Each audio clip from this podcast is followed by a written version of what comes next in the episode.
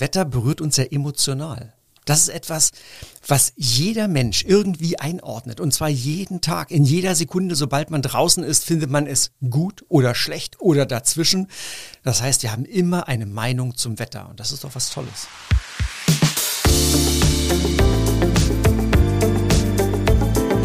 Talk mit K. Mit Sarah Brasak. Hallo, liebe Kölnerinnen und Kölner. Hallo natürlich auch an alle anderen, die zuhören. Im Podcast Talk mit K unterhalte ich mich mit interessanten Menschen aus der Stadt mit K. Immer im Wechsel mit meiner Kollegin Anne Burgmar. Bevor es weitergeht, noch ein Hinweis in eigener Sache. Dieser Podcast wird für Sie kostenlos vom Kölner Stadtanzeiger bereitgestellt. Wir freuen uns, wenn Sie unseren investigativen Lokaljournalismus unterstützen, indem Sie unser digitales Abo KSTA Plus ausprobieren. Die ersten vier Wochen kosten Sie nur 99 Cent. Alle Infos und Angebote finden Sie unter ksta.de slash pluspodcast. Heute zu Gast im Podcast ist Carsten Schwanke. Der langjährige ARD-Wettermoderator analysiert im Podcast zunächst einmal den in diesem Jahr ja ziemlich wechselhaften Kölner Sommer. Außerdem erzählt er, welche Wetterphänomene ihm derzeit große Sorge bereiten und welchen zunehmenden Anfeindungen er ausgesetzt ist von Menschen, die die Klimakrise für Fake News halten und die öffentlich-rechtlichen Medien sowieso am liebsten abschaffen würden. Schwanke, der in Brandenburg aufgewachsen ist, aber seit vielen Jahren als Immi im Kölner Süden lebt, erklärt auch, warum es dramatisch für Köln wäre, wenn das Klima bei uns im Jahr 2050 italienisch wäre. Und außerdem hat er mir noch verraten, welche Wetter-App die zuverlässigste ist. Ich fand das Gespräch mit ihm ebenso lebhaft wie interessant und ich hoffe, es geht Ihnen genauso.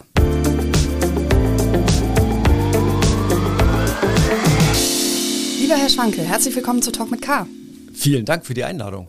Ich finde es ja immer kurios, wenn plötzlich Menschen in echt vor einem sitzen, die man seit vielen Jahren vom Fernsehbildschirm kennt. Und ähm, ich hatte das zum Beispiel mal mit der FC-Mannschaft, äh, ist jetzt schon einige Jahre her, wo Saßen man dann. die alle hier in diesem kleinen Raum? Äh, nein, leider nicht. Aber ich war dann im, im Stadion und habe die so vor mir gesehen, dachte, die sind ja auch viel kleiner, viel jünger irgendwie. Also es ist äh, viel jünger. Ja, ich, ne? ich, ich saß auch mal vor einer ähm, Bundesligamannschaft. Ich habe denen mal einen Klimavortrag gehalten und zwar bei Mainz 05. Und dann saß ich dort vor Jungen, also vor Jugendlichen und dachte, das sind die Profis, okay. Und im Fernsehen sehen die auch ja, so Männer halt, ne? Mega Kämpfer, ja, genau. genau ja. Ähm, vermutlich geht's Ihnen ja so wie allen Fernsehgesichtern, dass Menschen sie auf der Straße erkennen, im Supermarkt erkennen. Was ist dann so der häufigste Spruch oder die häufigste Frage? Mit Abstand der Spruch, wie wird denn das Wetter? Mhm. Aber dann gehen die Leute schon weiter und ich merke, die wollen eigentlich gar keine Antwort darauf haben. Schade eigentlich. Ich hätte sie sogar gegeben. Nein, das ist so, ich habe sie erkannt und sage eben, wie wird denn das Wetter? Mhm. Okay, aber nett. Nett, ja, ja. meistens mhm. nett. Ja. Ähm, Wettermann, Wetterexperte, Wettermeteorologe und Wetterguru. Also ich habe etliche Bezeichnungen über Sie im Internet gelesen. Sind Sie mit allen einverstanden oder gibt es auch so Dinge, wo Sie sagen, also gerade bei Wettermeteorologe habe ich mich jetzt gefragt, ist es nicht äh, doppelt gemoppelt? Ja, das ist ja ganz katastrophales ja. Deutsch. Ja. Also das Wort gibt es eigentlich, also das gibt es nicht. Mhm. So, ja. Meteorologe, ja. Wettermann wegen mir auch. Wetterguru? Wetterguru, ähm, wenn Leute das so sagen oder schreiben wollen, dann sollen sie es machen. Ich würde mich so nicht bezeichnen. Ich finde das dann ein bisschen zu dick aufgetragen. Ähm, ich bin immer schon froh, wenn es nicht Wetterfrosch heißt. Mhm, stimmt, den habe ich ja ganz vergessen, klar. Ja. Ähm, jetzt ist so ein Wetter ja nicht nur eine tägliche Realität, die manchmal schön ist, manchmal traurig, manchmal desaströs, sondern das Wetter kann ja auch ziemlich praktisch sein, beim Smalltalk zum Beispiel. Ne? Also wenn einem gar nichts mehr einfällt auf der Party, kann man immer noch über das Wetter reden, oder? Ja, oder wenn man äh, Leuten etwas äh, vom letzten Urlaub erzählt oder äh, allein wenn man mit jemandem telefoniert. Ähm, das, und das ist das Schöne beim Wetter. Wetter berührt uns sehr emotional. Das ist etwas, was jeder Mensch irgendwie einordnet. Und zwar jeden Tag, in jeder Sekunde, sobald man draußen ist, findet man es gut oder schlecht oder dazwischen. Das heißt, wir haben immer eine Meinung zum Wetter. Und das ist doch was Tolles.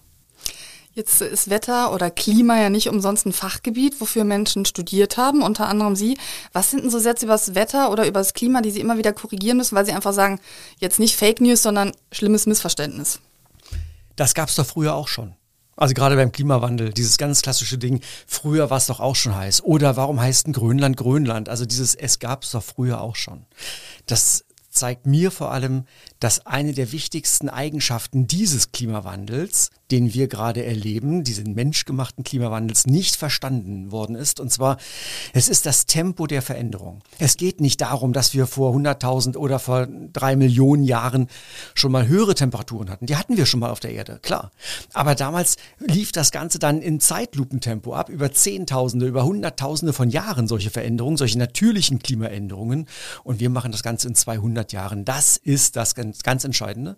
Und man kann es wirklich auch runterbrechen. Es wäre kein Problem, wenn wir in Deutschland, wenn wir in Köln drei oder vier Grad höhere Jahresmitteltemperaturen hätten. Komma, wenn wir das schon immer so hätten, dann hätten wir jetzt hier eine subtropische Vegetation, die sich im Laufe von Jahrtausenden daran anpassen konnte. Und das ist dann kein Problem. Das Problem ist die Veränderung. Gibt es weitere Missverständnisse, wo Sie gerne sagen, ja, nicht ganz? Also äh, wirklich mit Abstand Nummer eins ist dieses Ding, es gab es äh, früher auch schon.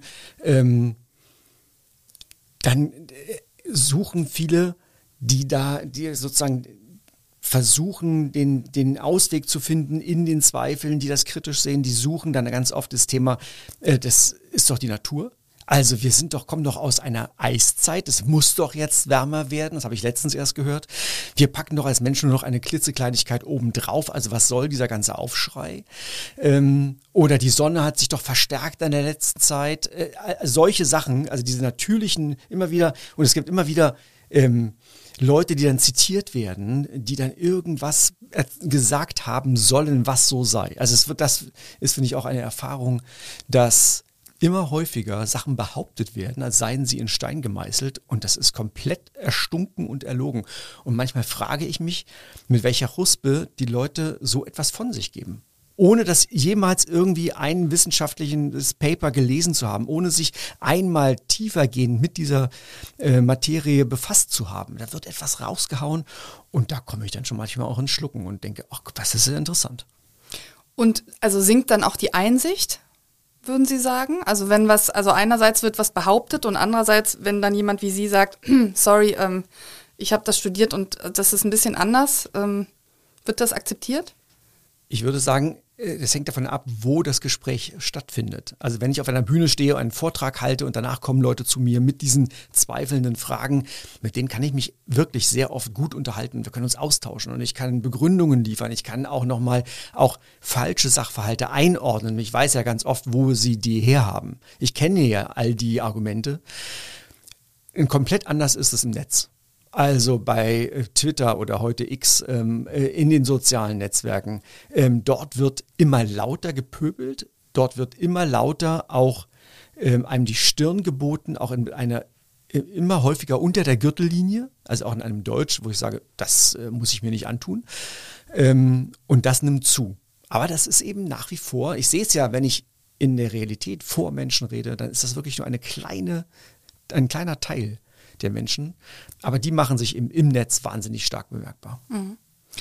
Also nicht nur die Erde heizt sich auf, sondern auch das politische Klima, äh, wenn es ums, ums Wetter geht. Dazu, äh, dazu würde ich später gerne noch ein bisschen ausführlicher kommen.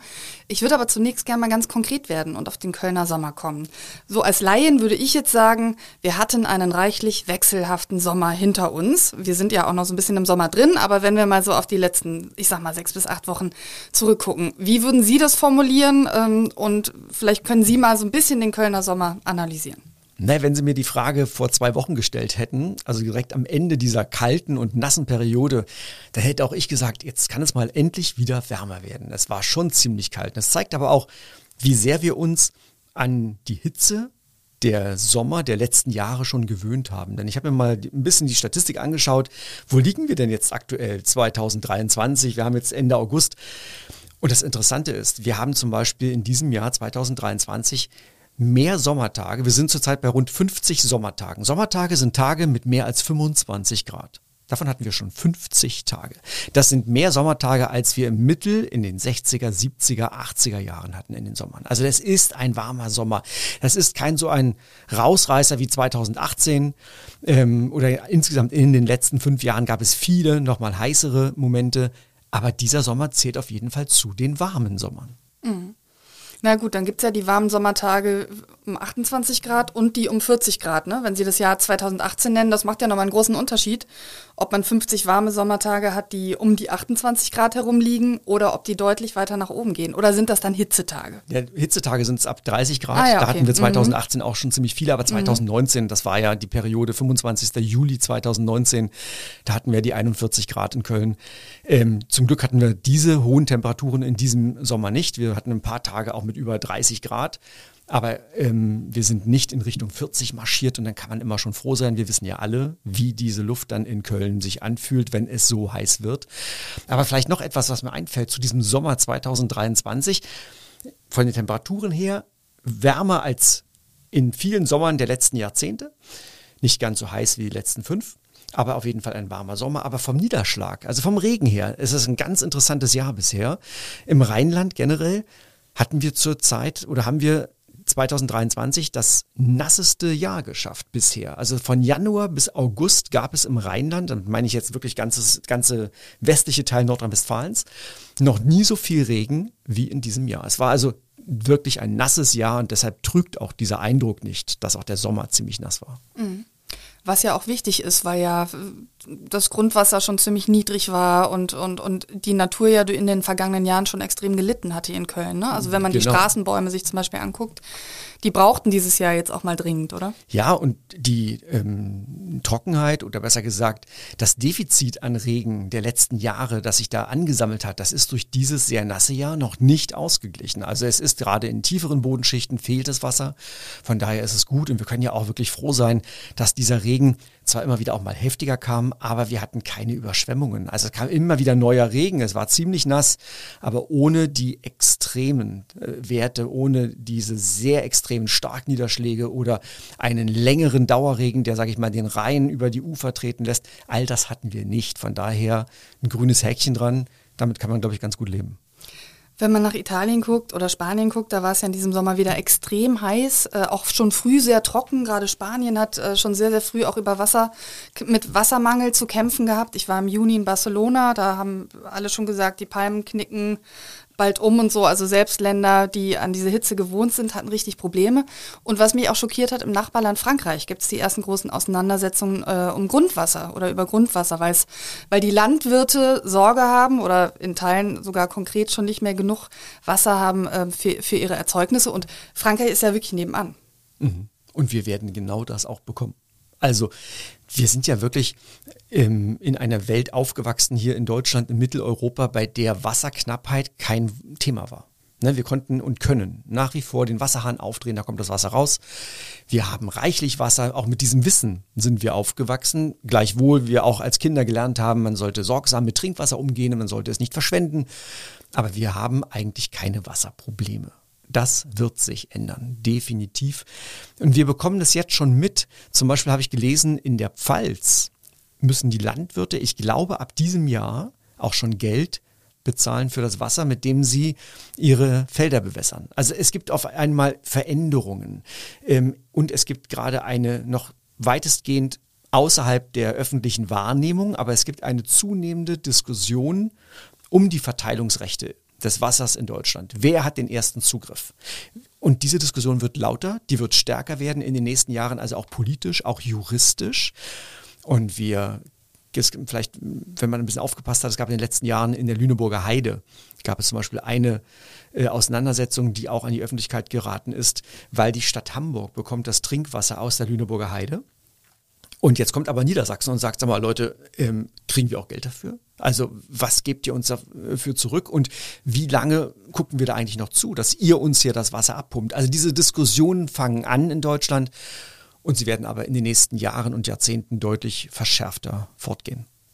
Das ist natürlich ein Thema in Jahren, wo immer Wasser da war, wo niemand sich mit befasst hat. Ne? Wem gehört das Wasser? Ja. Ähm, jedenfalls nicht in den Details. Wasser ne? ist erstmal ein, Ähm, eine Allmende, ein Allgemeingut in Deutschland. Das ist ein ganz altes, also Allmende ist ein ganz altes juristisches Wort.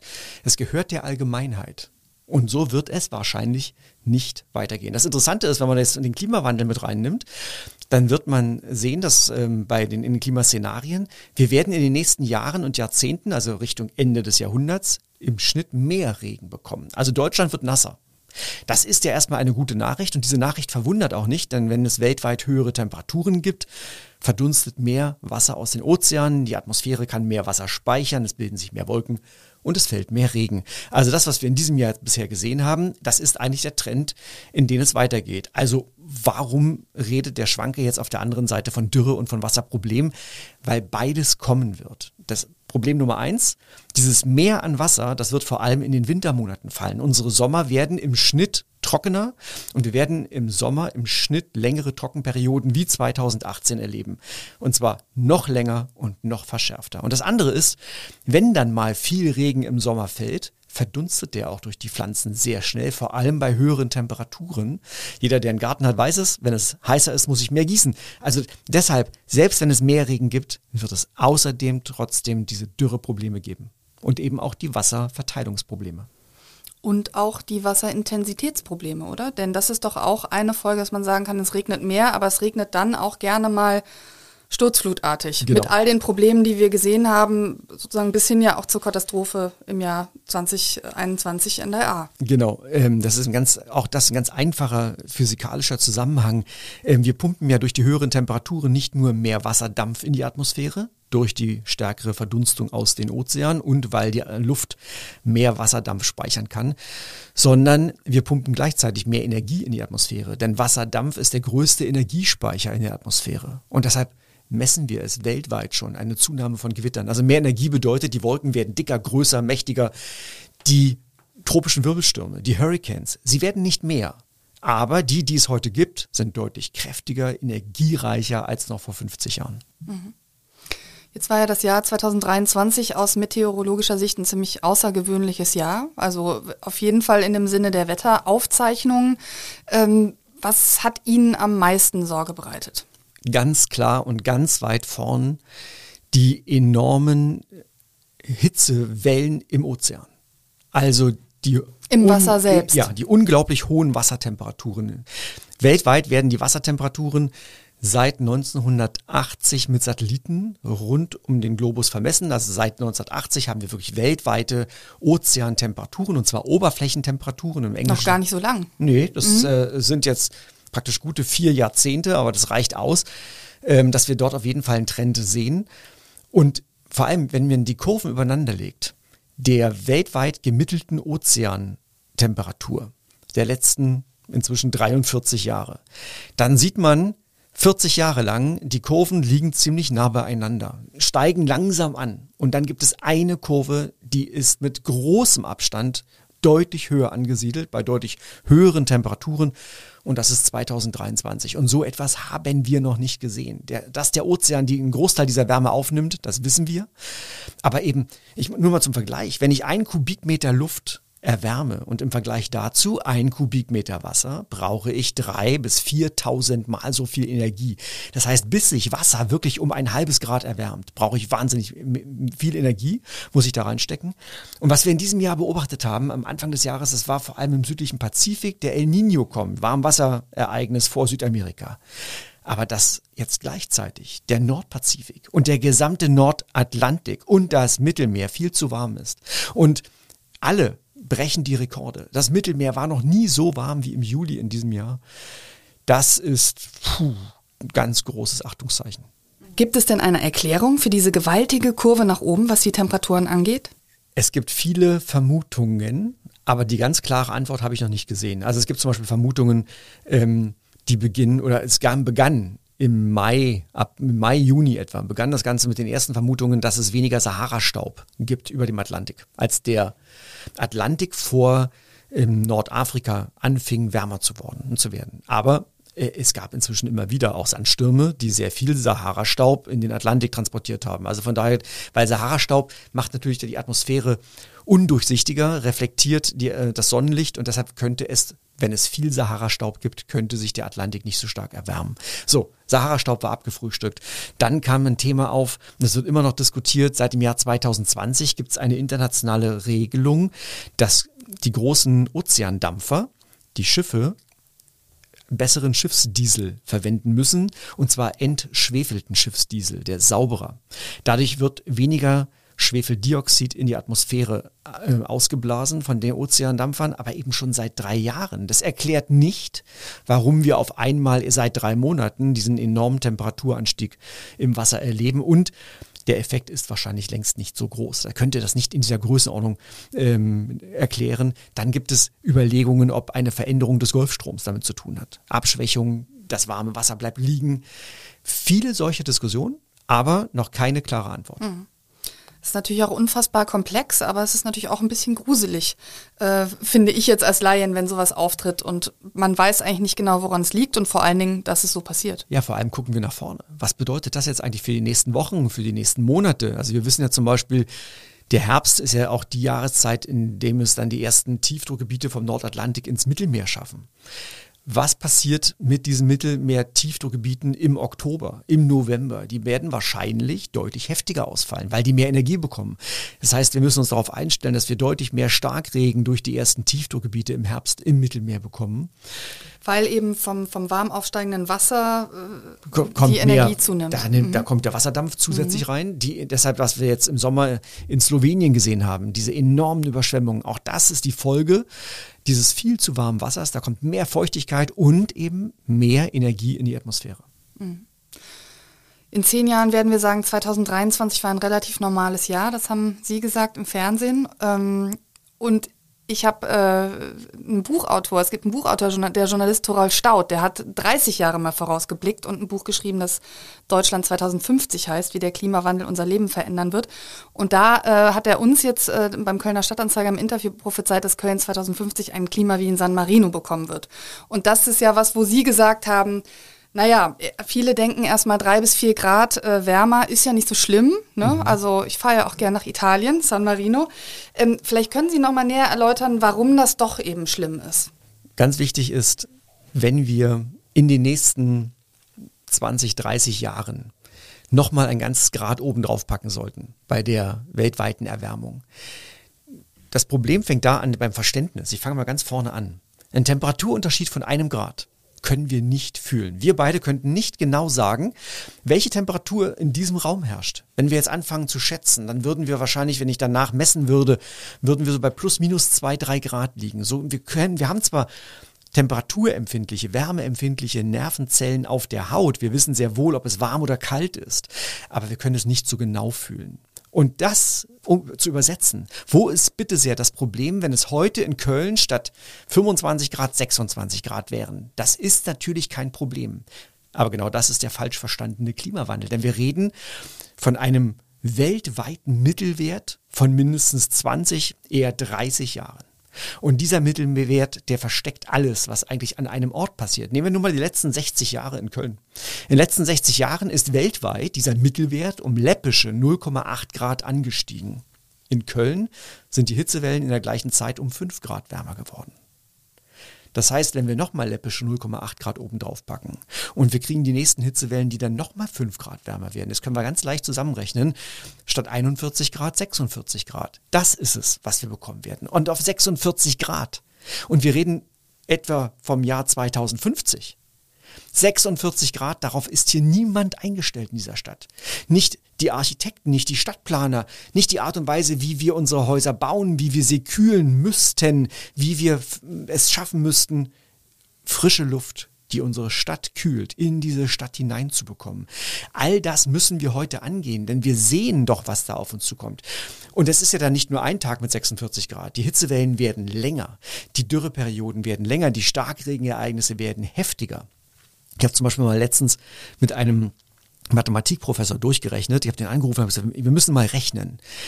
Der Deutsche Wetterdienst bezeichnet das Ahrtal-Ereignis meteorologisch gesehen als ein 400-jähriges Ereignis. Ich sage, das hat mich schon ständig geärgert, weil wir müssten eigentlich dazu sagen, ein 400-jähriges Ereignis in einer Welt ohne Klimawandel.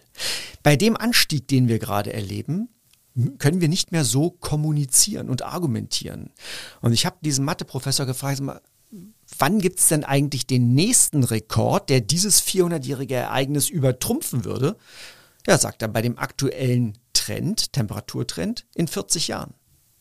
Und das daraufhin folgende nächste Ereignis, was einen neuen Rekord aufstellt in dann 27 Jahren, das ist dieser Klimawandel. Wir werden also deutlich stärker durchgeschüttelt. Und bei diesen Extremen, die da auf uns zukommen, mache ich mir eben große Sorgen auch um die Land- und Forstwirtschaft. Auch hier in Nordrhein-Westfalen, im Rheinland, rund um Köln. So schnell können wir uns nicht umstellen. Auch die Wälder können sich so schnell nicht umstellen. Nein, die Wälder können nicht so schnell rennen. Ähm, die Wälder konnten sich umstellen am Ende der letzten Eiszeit. Dafür hatten sie 10.000 Jahre Zeit. Seit dem Ende der letzten Eiszeit bis heute ist die Temperatur weltweit um drei Grad gestiegen. Drei, dreieinhalb Grad. Und wir schaffen diesen ähnlichen Betrag innerhalb von 200 Jahren bis zum Ende des Jahrhunderts. Damals konnten sich die Wälder aus Südeuropa kommend bis nach Skandinavien ausbreiten, in dem Moment, wo das Eis sich zurückgezogen hat. Das schaffen die nicht mehr.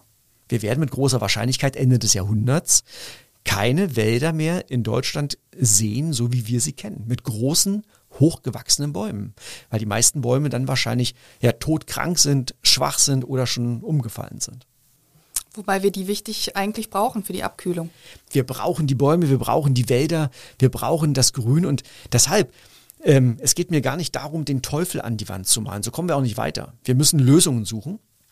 Und es ist ganz wichtig erstmal, dass wir diesen Klimawandel und das, was da auf uns zukommt, wirklich verstehen. Weil wir dann wirklich, glaube ich, auch die, das Geld in die Hand nehmen, das Tempo lostreten, das notwendig ist, damit wir uns auch daran anpassen. Dass wir zum einen weiterhin stark daran arbeiten, diesen CO2-Ausstoß runterzukriegen, aber eben auf der anderen Seite unsere Städte, unsere Stadt wie Köln daran anpassen. Mehr Grün in der Stadt, aber ganz wichtig, also Grün Stadtgrün ist enorm wichtig. Jeder, der im Sommer durch den Park fährt, merkt es, wie kühl es ist. Ähm, am Ende eines heißen Tages, zum Beispiel, nur mal als ein Beispiel, ähm, kühlt sich ein Park um 10 Grad stärker ab als ein unmittelbar angrenzendes Wohnviertel.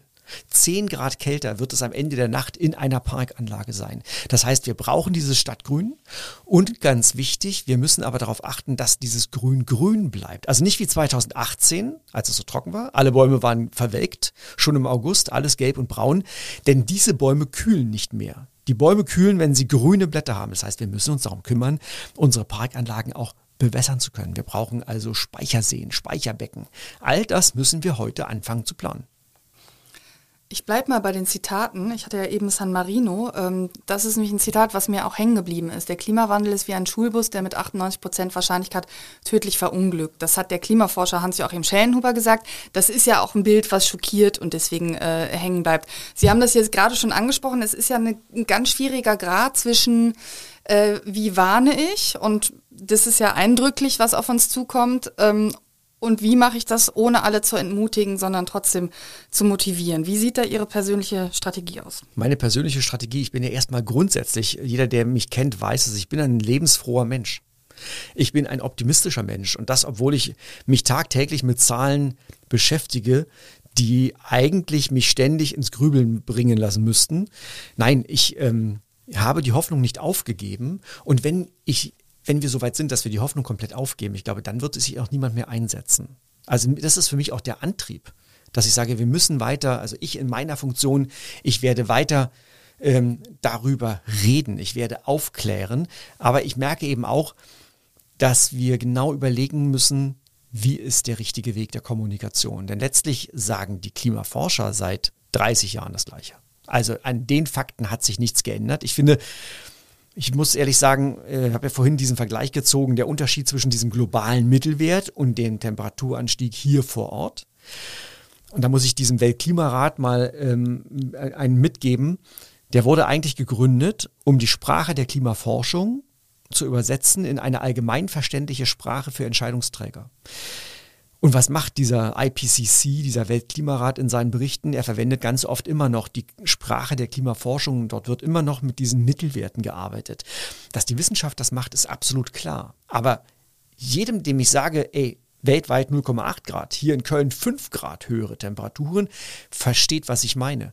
Und deshalb, wir müssen dort immer noch, da glaube ich, müssen wir noch stärker darauf hindeuten, was heißt das hier bei uns vor Ort? Wie sehen diese Extreme aus? Wie verstärken sie sich? Und dann müssen wir aber gucken, dass wir Lösungen aufzeigen, dass wir sagen, wir können es schaffen. Und es lohnt sich, dass wir hier Gas geben, ähm, aus ganz vielen Gründen. Und zwar bis hin, jetzt gehe ich mal ganz schnell in die Wirtschaftspolitik, die Unternehmen, die sich als erste ähm, in, auf den Weg machen in Richtung Klimaneutralität und das umgesetzt kriegen, die machen sich natürlich auch im internationalen Wettbewerb schießen die sich an die Weltspitze. Ja, die machen äh, sich stärker, robuster in diesem weltweiten Wettbewerb. Und diese Unternehmen tun auch etwas für den Erhalt von Arbeitskräften, weil sie wirklich in die Zukunft hineinschauen. Ja, das merkt man jetzt in der Automobilindustrie der Deutschen, ne? dass da das E-Auto so lange verschlafen wurde, bis man jetzt irgendwie hinten dran fährt. Ja, ich habe letztens noch ein Zitat gelesen, ich weiß jetzt nicht von wem, von einem der großen ähm, Chefs der eines deutschen Automobilherstellers, das war aus dem Jahr 2016 und der hat, er hat gesagt, sinngemäß, so ein Quatsch wie Batterieforschung tun wir uns nicht an. Ja, dieser Mensch bekommt wahrscheinlich immer noch eine sehr hohe Rente. Jetzt sagen Sie das so schön, äh, genau, Unternehmen, die sich nachhaltig aufstellen äh, und so weiter. Das impliziert ja auch immer, dass alle das gut finden, das Thema Klimaschutz. Leider ist aber ja mein Eindruck und nicht nur mein Eindruck, sondern äh, das ist auch so, dass sich das Klimathema zu einem Kulturkampfthema entwickelt hat. Also ähm, es gibt diejenigen, die lauter als bisher sagen, wir müssen was tun, sich sehr konstruktiv einbringen, ähm, vielleicht zumindest ein schlechtes Gewissen haben oder auf jeden Fall auf der, auf der Seite stehen des, der Leute, die wissen, was da passiert und dass das nicht gut ist. Und dann gibt's aber eben auch, ich sag mal gerade in Social Media, bewusste Fake News, ähm, wo Dinge aufgegriffen werden, die Sie eben schon gesagt haben, wie früher was auch schon heißt und das stimmt alles gar nicht. Ähm, Sie haben eben kurz so erwähnt, dass die auch die Anfeindung gegen Sie zugenommen haben als jemand, der sich häufig öffentlich zum Klimawandel äußert. Äh, Sie arbeiten dann auch noch für die bösen öffentlich-rechtlichen Medien, was ja sozusagen in der gleichen Bubble ähm, auch, auch ein Feindbild ist. Vielleicht können Sie da mal konkret erzählen, was, was Ihnen da so entgegenweht und was Ihnen auch in der Hinsicht Sorge bereitet? Wir erleben dort ja etwas, also gerade in sozialen Netzwerken erleben wir ja etwas, was wir nicht nur beim Klimathema, sondern auch auf vielen anderen Bereichen gerade zunehmend beobachten. Das ist diese Polarisierung der Gesellschaft und dass aus ganz vielen Ecken einfach dagegen geschossen wird. Und zwar mit Argumenten, die ganz schnell als Lüge oder als falsch entlarvt werden können. Und am Anfang wundert man sich wirklich, wo nehmen die Leute eigentlich diese Frechheit her, so etwas zu behaupten und stellen sich dahin und ähm, schreiben noch zehn Ausrufezeichen dahinter.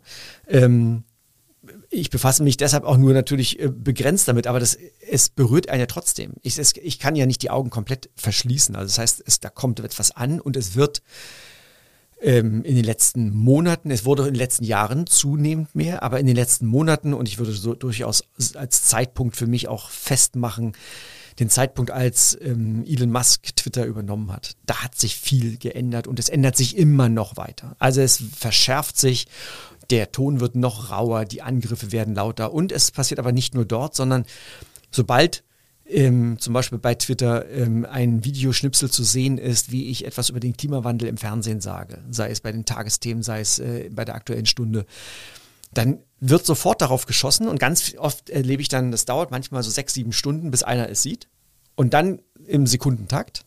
Und gleichzeitig werde ich dann ab dem nächsten Tag beballert auch mit E-Mails. Und die sind natürlich mühsam, weil die äh, spammen mein Postfach voll. Und ähm, die muss man auch irgendwie mühsam weglöschen, aber das kann man ja alles, alles einrichten. Aber da merke ich, das gab es vor fünf Jahren, vor zehn Jahren gar nicht. Vor zehn Jahren gab es mal eine kritische und dann meistens fragende E-Mail, eine im Monat. Ähm, heute gibt es dann in solchen Tagen irgendwie eine in fünf Minuten und das ähm, ist natürlich so ein Dauerfeuer. Und ähm, das nimmt zu und das bereitet mir wirklich Sorge. Auch einhergehend mit diesem ähm, Vorwurf, dass der öffentlich-rechtliche Rundfunk äh, politisch ähm, äh, angemalt sei, dass ich auch ganz persönlich der Vorwurf, dass ich ja äh, eine politische Agenda verfolge. Ich habe die komplette Freiheit über meine Wettersendung. Das ist wirklich großartig. Ich bin zu höchster Qualität mir selbst verpflichtet. Ich möchte den besten Wetterbericht geben, den man in dem Moment geben kann und angereichert mit journalistischen Inhalten und da verstehe ich vor allem bei einem Wetterbericht im Jahre 2023, machen wir uns doch mal nichts vor, in einem Jahr, in einer Zeit, in der jeder Mensch ein Smartphone hat mit mindestens einer Wetter-App. Also warum stehe ich da noch? Ich muss Unwetter begleiten, ich muss vor Unwettern warnen und ich muss diese Frage beantworten, was ist da draußen jetzt eigentlich noch Wetter oder was ist Klimawandel? Diese Frage wird immer wichtiger.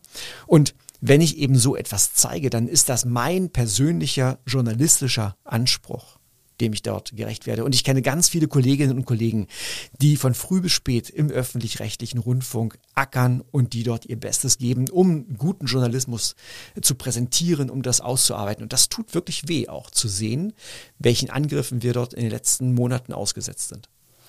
Und, und bleibt es dann noch bei Vorwürfen und Beleidigungen oder gibt es auch Dinge, die Sie zur Anzeige bringen müssen? Ich persönlich habe noch nichts zur Anzeige gebracht. Es ging noch nie so weit, dass ich jetzt das Gefühl hatte, ich werde bedroht, auch in meinen Persönlichkeitsrechten. Zum Glück, muss ich sagen. Ansonsten äh, wäre ich dort auch wachsam. Und ich habe das auf dem Schirm, dass man sich da wehren kann und dass ich mich auch wehren würde. Das, was ich bisher sehe, das überlese ich oder ich lösche es. Mhm. Wir lassen uns nichts verbieten. Das ist ja die Haltung, die den Klimaschutz komplett ausbremst. Äh, was entgegnen Sie dem Argument? Zunächst einmal sind zwei verschiedene Ebenen. Das sind Ebene Nummer eins aus Sicht der Klimaforschung. Muss man sagen, wenn ihr heute so weitermacht wie bisher, das wollt ihr ja, dann muss euch klar machen, dass ihr später in einigen Jahrzehnten oder im schlimmsten Fall eure Kinder und eure Kindeskinder, die werden die Entscheidungsfreiheit nicht mehr haben. Also wenn ihr die Freiheit hochhängt, bitte sehr, dann könnt ihr jetzt, dann unterschreibt ihr heute damit ein Testament, in dem steht, dass eure Kinder, eure Enkelkinder keine Entscheidungsfreiheit mehr haben werden. Weil die Einschläge so stark sind, dass man sich dann nur noch darauf einstellen muss. Und es wird so teuer, dass diese Gesellschaft kaum noch etwas anderes machen kann, als sich gegen die Auswirkungen des Klimawandels, der denn kommt und die immer stärker werden, auch finanziell zu wappnen und zu schützen. Also das wird die größte Herausforderung. Und deshalb beschränkt ihr die Freiheit eurer Nachfahren. Die können dann verzichten. Die müssen. Ja. Ne? Das ist, es bleibt einfach, mhm. denn die werden keine Freiheit mehr haben. Punkt Nummer zwei, und jetzt komme ich auf so eine menschliche Ebene, und ich sage ja, es macht keinen Sinn, wenn wir als Klimakommunikatoren den Teufel nur an die Wand malen und nur sagen, mit erhobenem Zeigefinger, es wird ganz schlimm. Klammer auf, es wird schlimmer, Klammer zu, habe ich aber genug gesagt. Jetzt aber, ich stelle mich auch hin und sage, ich verstehe sie. Ich verstehe ihre Ängste. Und wir müssen diese Ängste wirklich auch ernst nehmen, denn es geht doch auch darum, dass wir die gesamte Gesellschaft mitnehmen. Und ich verstehe, dass Menschen, die auf ihr Lebenswerk schauen, die sich ein Reihenhäuschen geleistet haben, die in den Urlaub fahren können und die das als ihr ähm, wirklich als, als ihre Lebensleistung auch zu Recht empfinden. Die empfinden natürlich jetzt, sehen Einschnitte auf sich zukommen, sehen finanzielle Belastungen auf sich zukommen. Die wird es auch leider geben. Und die sträuben sich mit allem, was sie können, gegen diese Einschnitte und davor, dass ihnen etwas weggenommen wird. Und diese Lücke die müssen wir schließen zwischen diesen beiden Wegen, die ich gerade skizziert habe. Das, das ist die große Herausforderung, übrigens auch für die Politik. Sie sind Wettermoderator, seitdem Sie 25 Jahre alt sind, also mehr als die Hälfte Ihres Lebens. Was sind denn die drei? Bin ich schon so alt? Bin ich. Ja, ja ich, äh, also nur knapp mehr als die Hälfte Ihres Lebens, sage ich jetzt mal an ja, der Stelle. Was sind die drei größten Veränderungen, die sich ähm, in puncto Wetter, Klima, Wetterberechnung in dieser Zeit verändert haben? Na, vor 25 Jahren hatte ich kein Smartphone. Es gab keine Wetter-Apps. Es gab die Anfänge der ersten Wetter-Internetseiten. Also da, was sich dort getan hat auf diesem, in diesem Bereich, im, in der Digitalisierung im Internet, das ist schon enorm. Sie haben das Wettermonopol verloren, kann man das so sagen? Weil früher hat man es in der Tagesschau gesehen und hat sich eben nicht im Internet informieren können. Also im Radio noch oder so, ne? Aber und in der Zeitung. Ja, also ja, es gab natürlich deutlich weniger Medien mhm. als heute. Ne? Und heute hat jeder seinen eigenen Wetterbericht in der Hosentasche. Und das war am Anfang, hat das, haben wir da viele Fragezeichen gehabt. Und ich glaube, es gibt immer noch Kolleginnen und Kollegen, die da Fragezeichen haben, auch durchaus Ängste haben, ob uns diese Wetter-Apps eines Tages ersetzbar machen. Ich würde sagen, wenn die, wenn die besser werden, dann sollen die das machen. Dann sollen die, also da können wir ja nicht die Augen vor verschließen. Und diese Wetter-Apps können ja wirklich etwas, was ich in zwei Minuten Fernsehwetterbericht niemals kann die sagen für 10.000 Dörfer in Deutschland das Wetter punktgenau für die nächsten 14 Tage vorher. So, ob das stimmt oder nicht, es gibt, wir meckern alle, mhm. aber diese Genauigkeit kann ich doch niemals liefern. Ich kann einen Überblick geben und da sind wir wieder bei dem journalistischen Ansatz, der wird für mich eigentlich interessanter. Ne, dass wir also weniger, es geht weniger darum, wie wird morgen das Wetter. Ich würde auch behaupten, dass immer mehr Menschen auf ihr Handy schauen und sich dort die Informationen holen. Es geht um das Drumherum. Es geht darüber, darum zu erzählen, was in anderen Winkeln dieser Erde passiert, wie das eine mit dem anderen zusammenhängt, was auch durchaus spannend sein kann. Es sind ja nicht nur immer Dramen, die sich da abspielen, sondern es sind spannende kleine Geschichten. Ähm, also Interpretation und Analyse statt der reinen Zahlen. Genau, also wirklich auch das berichten, was uns diese Messwerte zum Beispiel bringen. Wir haben ja auch die, die zweite Entwicklung, die es gab in den letzten 30 Jahren, ist ja eine Zunahme von Wettersatelliten.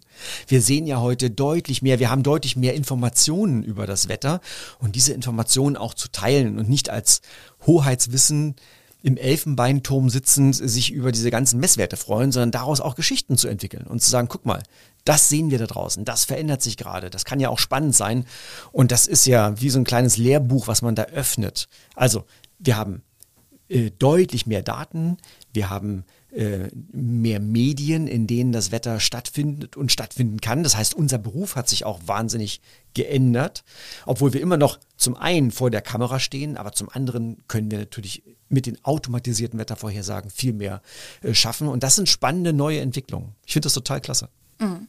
Also kann man sagen, dass sowas wie Satelliten zum Beispiel auch zu einem richtigen äh, Quantensprung geführt haben, was das Thema bessere Wettervorhersagen angeht? Beides, die Satelliten auf der einen Seite und die besseren Wettermodelle auf der anderen Seite. Mhm. Also die besseren Computer, die Großrechenzentren, in denen dann diese Wettermodelle berechnet werden. Aber die brauchen ja einen Input, die brauchen ja eine Ahnung davon, wie das Wetter zum Beispiel heute Nacht um 0 Uhr weltweit war, an diesem Zeitpunkt. Und das schafft man natürlich am besten heutzutage mit Satelliten. Mhm. Wir müssen mal über Wetter-Apps sprechen. Ich bin ja faul und ich habe ein iPhone, kann ich hier einfach mal disclaimen und benutze die dort voreingestellte Wetter-App. Ja, also ich bin so semi-zufrieden und frage mich, ähm, wie schlecht. funktioniert so, so eine Wetter-App eigentlich jetzt so im Gegensatz zu, zu dem, was Sie in der Tagesschau äh, äh, dann oder im ARD, äh, in der, im Fernsehen erzählen? Und welche könnte ich denn nehmen, die besser wäre? Also, erstmal die voreingestellte ist grottenschlecht. Ähm, ich habe über 30 Wetter-Apps, glaube ich, auf meinem Handy, ähm, weil ich auch äh, immer natürlich zum einen wissen möchte, wie entwickeln die sich, was gibt es Neues, aber ich mache zum Beispiel auch so, wenn ich in den Urlaub fahre, in ein fremdes Land, dann gucke ich mir zuerst an, welche Wetter-App-Anbieter gibt es in dem Land und die App lade ich mir herunter, weil die sind meistens genauer. Also ich würde eben keine amerikanische App angucken, wenn wir hier über das Wetter in Köln oder in Deutschland reden, sondern gucken, welche deutschen, welche mitteleuropäischen Anbieter, welche europäischen Anbieter gibt es denn, die das Wetter hier vorhersagen. Und da gibt es eine ganze Reihe. Ähm, das Ding ist, manche Wetter-Apps sind leider inzwischen überfrachtet. Also die finde ich als Profi klasse, weil ich ganz viel drin finde und nachschauen kann. Ich glaube, das ist, wenn man nur wissen will, ist es morgen trocken, ja, nein. Und wie warm wird es, dann sind die eben oft zu voll. Dann muss man, also muss man so ein bisschen gucken, was passt für jeden Einzelnen dort am besten. Aber zu der Frage, wie funktionieren die? Ähm, dahinter liegen diese Wettermodelle. Nehmen wir mal das voreingestellte, die voreingestellte Wetter-App auf dem iPhone. Da liegt ein amerikanisches Wettermodell dahinter und das berechnet in einem Gitterpunktsabstand von ungefähr 20, 25 Kilometern berechnet das das Wetter.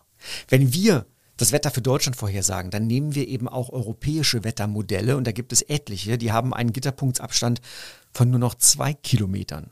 Das heißt, ich habe eine wesentlich höhere Auflösung über das, was passiert. Aber das ist nur der eine Punkt. Der andere Punkt ist, dass eine App ist nur, wird nur gefüttert mit den Ergebnissen eines einzigen Wettermodells.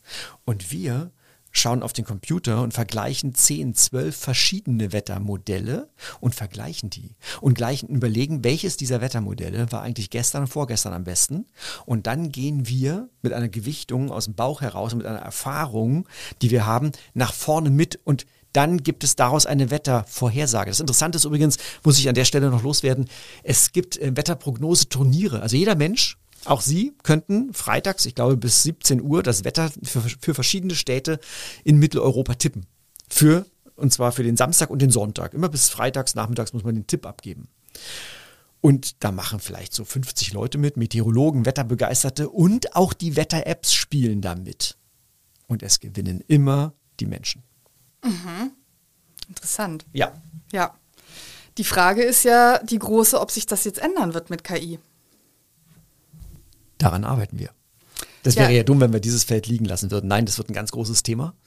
Und ähm, ganz äh, ähm, nebenbei, ich habe auch, weil ich dieses Thema so spannend finde und weil ich eigentlich sportlich seit meinem ersten Tag als Meteorologe vor allem darum kämpfe, die beste Wettervorhersage zu liefern, liefern zu können, die man in dem Moment liefern kann. Die kann in fünf Minuten auch schon wieder anders aussehen.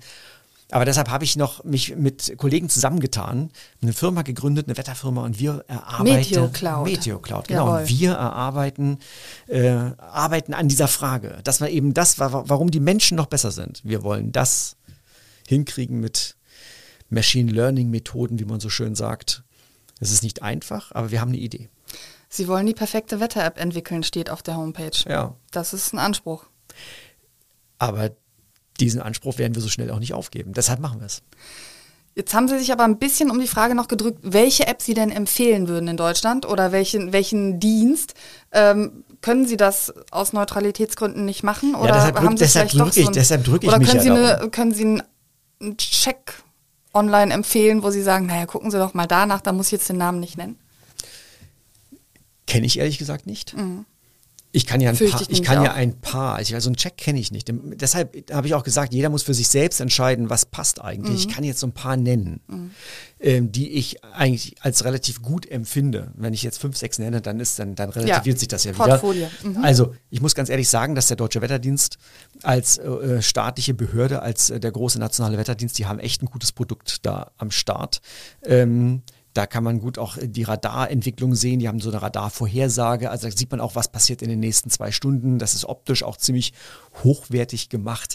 Also die sind auf jeden Fall ernst zu nehmen, worüber sich natürlich viele kleine private Firmen ärgern, wenn dann der staatliche ähm, Dienst äh, dann auch mit so einem guten Produkt kommt. Aber muss man sagen, und es ist eben auch, dort kann man sich auch die Wetter, Unwetterwarnungen anschauen. So, auch das wichtig.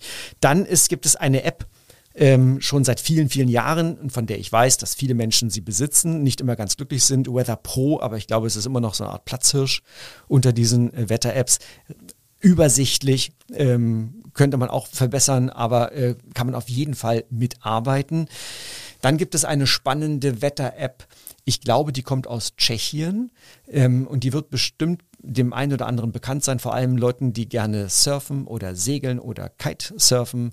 Windy. Ähm, das ist von einem, äh, ich, wenn die Geschichte stimmt, ich glaube von einem tschechischen Milliardär, ähm, der selbst gerne Snowboard fährt und Kitesurfer ist. Und der wollte eine gute Wetter-App. Und ich glaube, also die ist aber eben so umfangreich, da muss man sich echt durchsuchen, was man da findet und was man da finden kann. Ähm, die ist ganz spannend. Ähm, die ähm, App von Meteo Blue aus der Schweiz zum Beispiel ähm, hat viele verschiedene Wettermodelle im Vergleich. Da hat man so ein bisschen, da kann ich also selbst vergleichen, wie, was sagen denn die unterschiedlichen Modelle für die nächsten Tage für Köln. Dann, ähm, je weiter man nach Norden schaut, in Richtung Norddeutschland, dort kenne ich immer mehr Menschen, die gucken auf die Wetter-App des norwegischen Wetterdienstes, YR. Die haben eine sehr gute, und da kann man auch Köln eingeben als Favoritenort. Ja, und so kann man sich durchhangeln und äh, von einer zur nächsten kommen. Ich gehe ja tatsächlich davon aus, dass viele wie ich zu faul sind, äh, sich eine eigene Wetter-App zu installieren. Aber jetzt, wenn man ihnen zuhört, denkt man so, Warum wie konnte ich nicht? jetzt jahrelang Ja. ähm, äh, mich ärgern? Ja, das werde ich direkt äh, nach dem Podcast mal ausprobieren. Ähm, wir müssen in einem Podcast, der Talk mit K heißt, auch ein bisschen über Köln sprechen. Sie sind ja nicht von hier, muss man Nein, einfach mal im- sagen. im- DDR.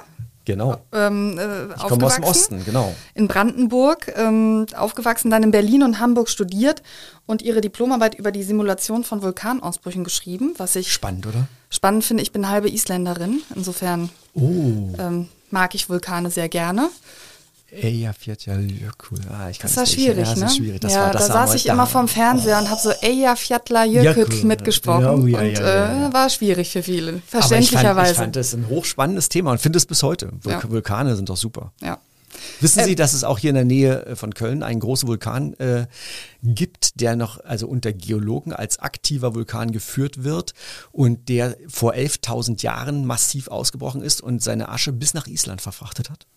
Nein, das wusste ich nicht. Mu- äh, Eifel würde ich jetzt mal Eifel, vermuten. Lacher See. Mhm. Ach, der Lacher See. Vor Mhm. 11.000 Jahren ausgebrochen. Ja, Also okay. dieser See entstand bei diesem Ausbruch. Ja. Und man hat, weil eben Island unter Vulkanologen sehr intensiv beprobt wird und erforscht wird, hat man Ascheteilchen vom Lacher See auf Island gefunden. Mhm. Und umgekehrt haben wir ja auch schon mal was zurückgegeben Ja, nach Europa, ja, ja, ne? ich weiß. Ja, nicht zu knapp. ähm, okay, wir könnten auch über Island eine Stunde sprechen, fände ich äh, total spannend. Aber ähm, jetzt würde ich einfach gerne mal wissen, es liegt jetzt bei Hamburg, Berlin, Brandenburg jetzt nicht unbedingt nahe, dass man zu einem Kölner Immi wird. Wie kam's? Wegen des Fernsehwetters, aufgrund der Medien im WDR. Ich bin nach dem Studium in Hamburg, bin ich dann erstmal in die Schweiz gegangen, zu Meteo Media, der Firma von Jörg Karremann. Dort habe ich meine ersten sozusagen beruflichen Schritte, äh, bin ich dort äh, gegangen und habe viel gelernt und habe dann dort auch schon relativ schnell mit dem ARD-Wetter angefangen und habe dann ähm, ein halbes Jahr später schon eine andere Sendung moderiert, also dann nicht mehr nur Wetter, das war Chamäleon, eine, eine Sendung für Kinder, samstags vormittags in der ARD über Tiere und Pflanzen. Also total schöne, toll gemachte Sendung war. Das habe ich sehr gerne moderiert. Damals war ich auch noch jünger, da konnte ich sowas noch äh, für Kinder moderieren. Ähm, und dann habe ich immer öfter, aber vor allem auch das Wetter im ARD Morgenmagazin äh, moderiert. Und durch diesen Zustand bin ich immer häufiger nach Köln gekommen, weil ich dann hier in Köln beim WDR im Studio stand und dann habe ich meine Frau kennengelernt, die auch beim WDR gearbeitet hat und ähm, so ist dann eins zum anderen gekommen. Okay. Köln in 30 Sekunden. Wir feiern heute Premiere mit unserer neuen Podcast-Rubrik Köln in 30 Sekunden, wobei diese 30 Sekunden eher so ein Annäherungswert sein sollen. Da Danke. stellt jetzt kein Alarm oder so, eher so als Hinweis darauf, dass es sechs kurze Fragen zu Köln sind mit der Bitte um sechs kurze Antworten. Sind Sie bereit? Ich versuch's. Wofür muss man diese Stadt unbedingt mögen? Für ihre Menschen. Wo ist in Köln sehr viel Luft nach oben? Stadtgrün und Fahrradwege. Wenn Sie König von Köln wären, was würden Sie als erstes ändern? Jenseits von Stadtgrün und Fahrradwegen, die kann man auch gut ändern.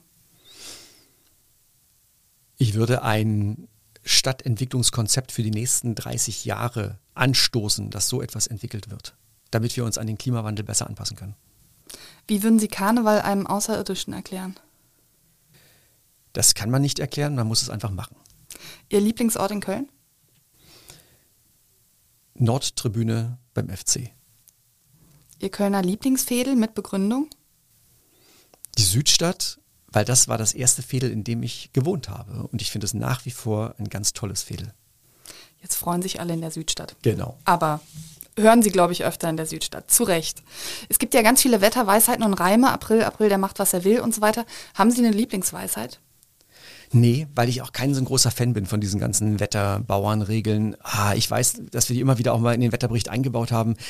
Ich halte, soweit es geht, die Finger davon. Oft muss man dann doch irgendwie was beantworten. Ich bin immer wahnsinnig froh, wenn ich am 27. Juni, Siebenschläfertag, nicht arbeiten muss. Weil immer diese, immer die gleichen Geschichten. Ähm, von daher, mm, mm. aber Sie können mir gern was vorlesen, was Sie da so gefunden haben.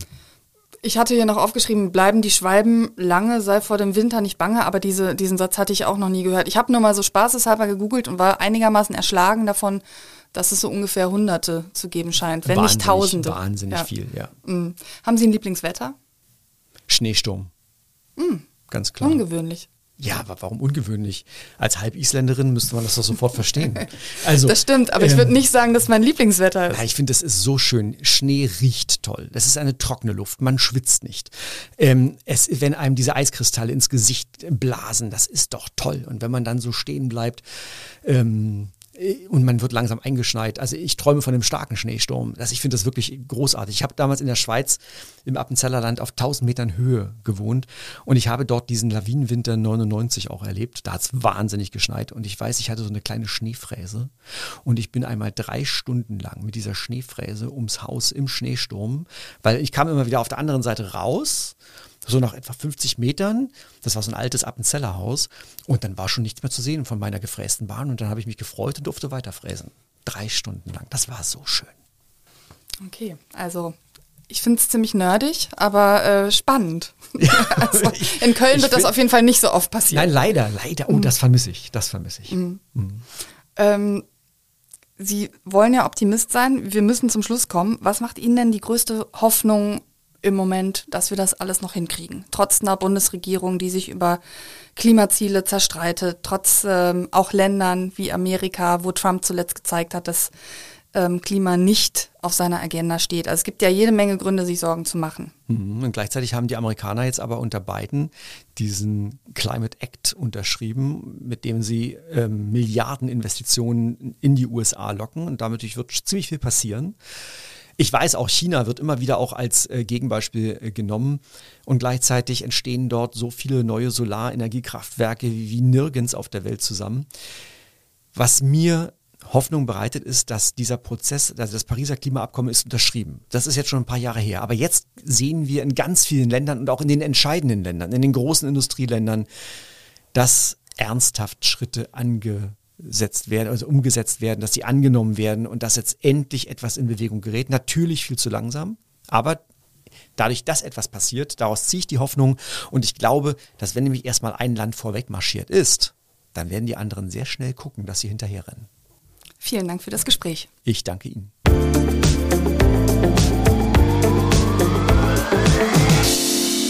Klimaschutz und Nachhaltigkeit interessieren, abonnieren Sie gerne unseren KSDA Green Newsletter, in dem wir Sie jeden Freitag über die neuesten guten und schlechten Nachrichten zum Thema Klima sowie interessante Veranstaltungen aus der Region auf dem Laufenden halten.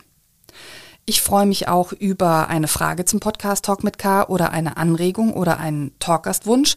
All das bitte per E-Mail an sarah.brasak.ksdamedien.de. Nächste Woche hören Sie meine Kollegin Anne Burgmann mit einem Gast, den ich an dieser Stelle aber noch nicht verrate. Bis zum nächsten Mal sage ich danke, tschüss und auf Wiederhören.